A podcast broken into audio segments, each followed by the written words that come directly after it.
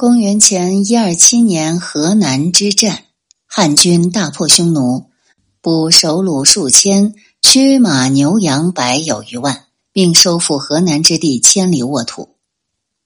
而当卫青大军带着数千匈奴的人头与俘虏凯旋而归，浩浩荡荡进入汉境，真真切切展现在大家面前时，所有的百姓官员全都收起了自己的谨慎。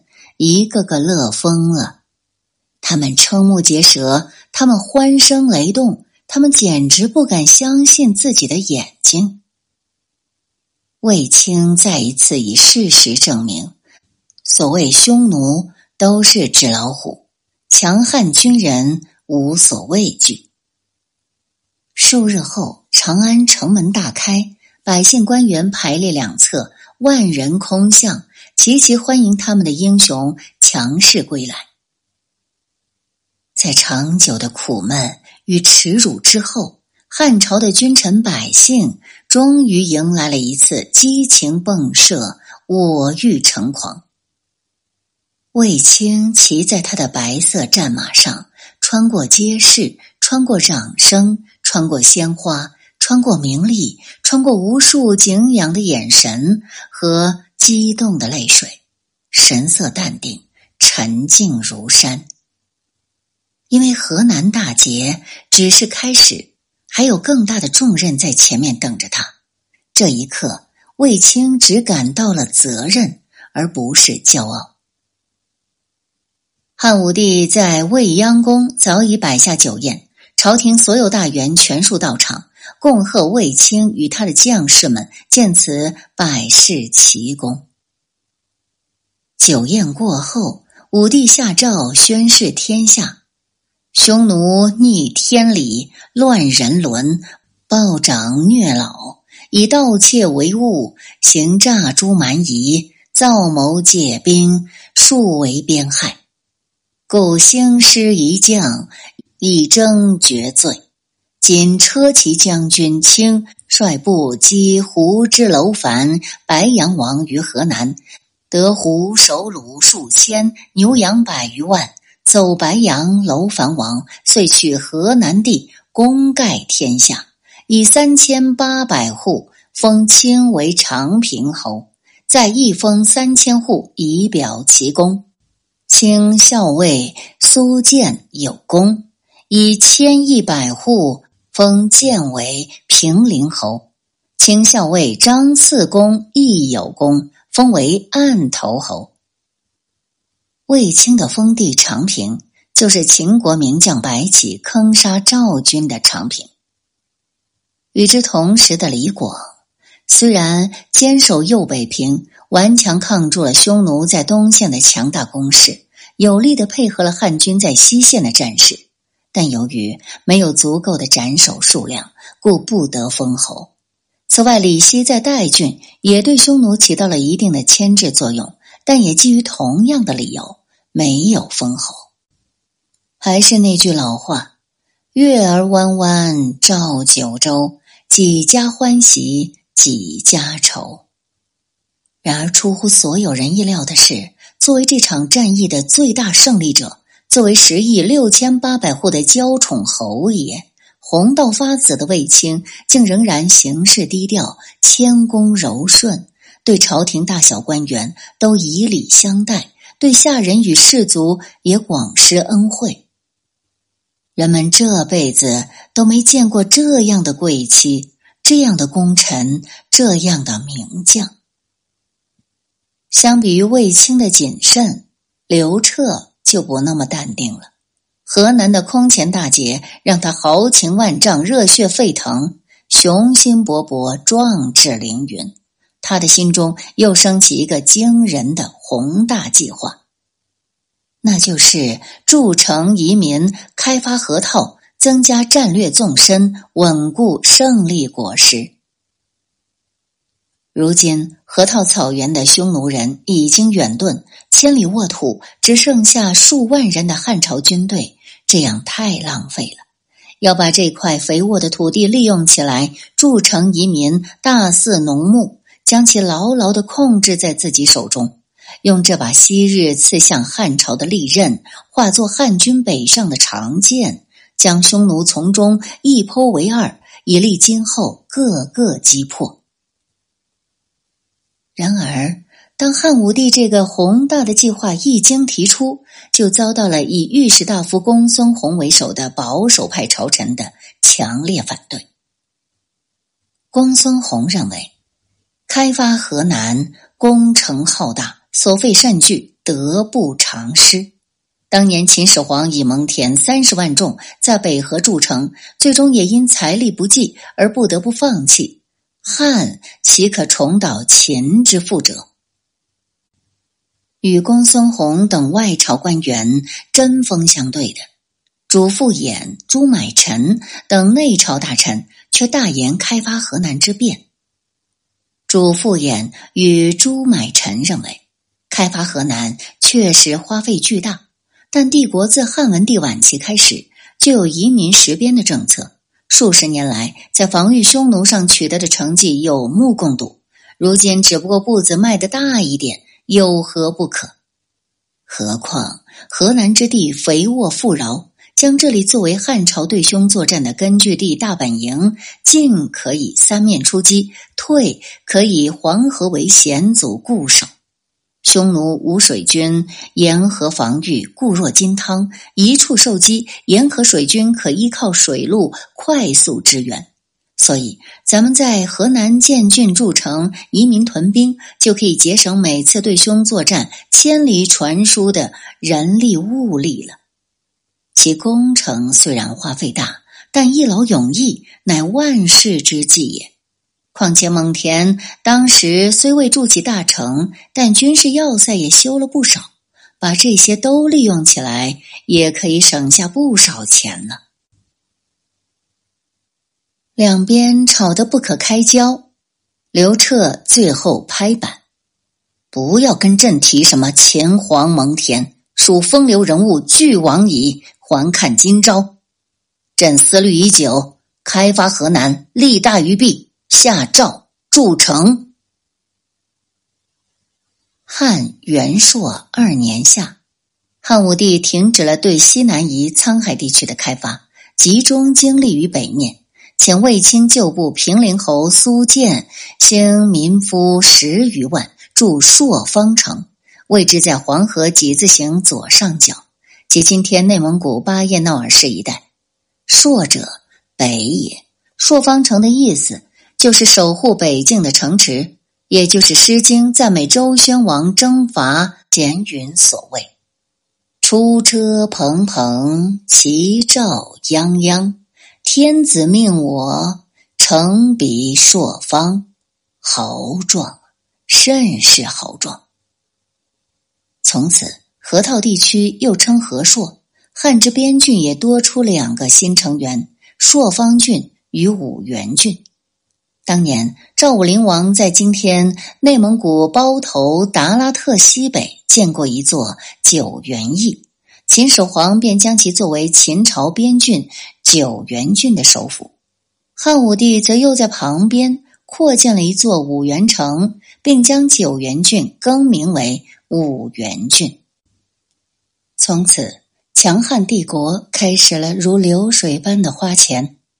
朔方城。实在太远，建成所需的砖石土木，十几万士族民夫的吃穿住用，从帝国东方源源不断的转运万里之外的西北，这在没有汽车飞机的古代，光运输费用就吓死个人。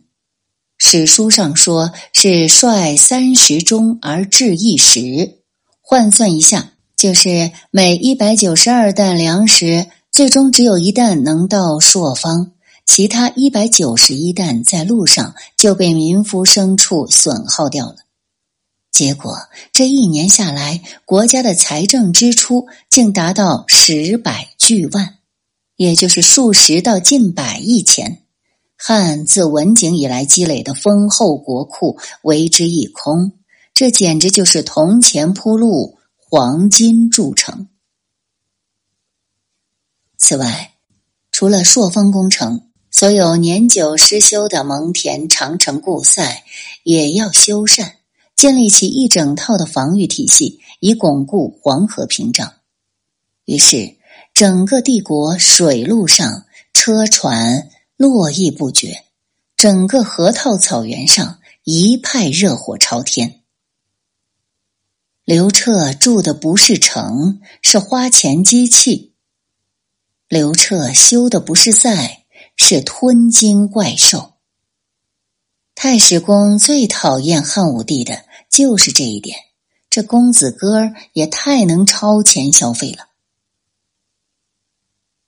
两年后，刘彻这史无前例的超级开发商，以倾国之力，终于在草原上建起了一座巨大的城市。从帝国各地十数万的百姓迁居至此，农耕放牧，以民养兵，河套草原重现生机。洗民拓边是汉朝对外扩张政策的伟大创举，他为中国的边疆建设做出了巨大贡献。日后汉军每打下一块地方，就依此办理。派官吏将数以万计的穷苦百姓护送到殖民区，为他们建造屋室，借予公田，代予耕牛、农具及其他产业。出道时，衣食也由政府供给，使他们成为国家的佃农。待经济自立后，或超过规定的优惠期后，便向国家交纳租税，这就是民屯。另外，还有派军队一面打仗一面耕地，则叫军屯。军屯所获全部上交国家，民屯与军屯相配合，且耕且战，且攻且守，这便共同打造了强悍帝国的钢铁长城。这座长城与中国历代长城都不同，它不仅是防御的屏障，更是前进的基地。汉武帝此后还要向前、向前、再向前，把长城一直修到西域，修到大漠。修到匈奴的单于庭中去。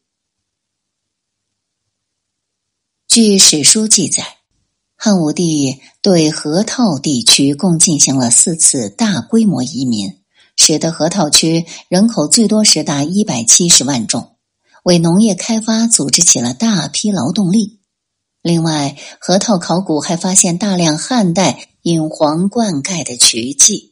正如《后汉书·西羌传》中所言：“因渠以盖，水冲河槽，用功省少，而军粮饶足，故孝武皇帝及光武筑朔方、开西河、至上郡，皆为此也。”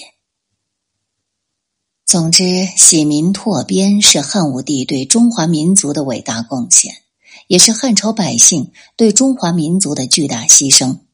他们用自己的痛苦换来了民族的长久之力。明代思想家王夫之因而赞曰：“武帝成其实而为民利，国虽虚，民以生，边害以疏，可不为数之两利而无害乎？”当然，汉武帝不知道的是，他在西北的过度开发。却间接导致了西汉中期以后黄河下游的频繁水患，给西汉末年的关东民众造成了深重的苦难，而最终加快了西汉与新莽王朝的灭亡。其实，黄河并不是一开始就是黄的，黄河这个名词的最初使用也不过西汉初年，此前只称河水。很多文献也都显示，当时的黄河还只是有点浑浊，所夹带的黄沙量并不是太多。如今沟壑纵横的黄土高原，当时也是青山绿水、山清水秀，和现在完全不同。待到战国后期，秦国向西北扩展疆土，秦始皇与汉武帝又相继在河套实行移民实边的政策。使得黄土高原的森林、草原植被遭到严重破坏，流失的水土通过沟壑西涧，最后汇集到黄河，这才使得黄河越来越黄。譬如王莽时，大司马史张荣就说：“当时一旦黄河水就有六斗泥沙。黄河上游由于沿流落差较大，水流激湍，这样多的泥沙还不至于显出问题。等到流至下游，水流渐缓，泥沙随处沉淀，河床不断抬高，形成悬河。一遇大水，就容易决口泛滥。汉武帝时，黄河护子决口，受灾十六郡，好不容易堵上了。汉元帝时又多次决口，王莽时黄河改道，更是泛滥长达六十余年。直到两汉之交，北方大乱，农耕人群南徙，游牧民逐年内迁，客观上造成了一定程度的退耕还牧，黄土高原上长出新的植被，大大减少了输向下游的泥沙量，这才使得黄河水患减少。东汉以后，黄河出现了一个长期安流的局面。接下来的时间，我们了解一下作者的注解。据张家山汉简二年律令规定，官府运输物资粮草，如果车牛不够用，大夫以下爵位的民户，以富有资产比例的多少，出资雇佣一定数量的车牛，以补充不足。资产不多的，也要准备牛的饲料、绳索以及装车用的各种工具。黄土高原上的耕作方式，长期以来很少精耕细作，而是广种薄收，容易促成滥垦，导致水土流失。据研究统计，河套区域的林木覆盖率在史前时代达到百分之八十五，汉末却降到只有百分之五十。上世纪更是降到只有百分之五，近日通过大量保护林工程才有所回升。上述分析可详见《史念海历史地理学十讲》之第十讲：历史时期黄土高原生态平衡的失调及其影响，以及英国乔纳森丝绸之路的历史。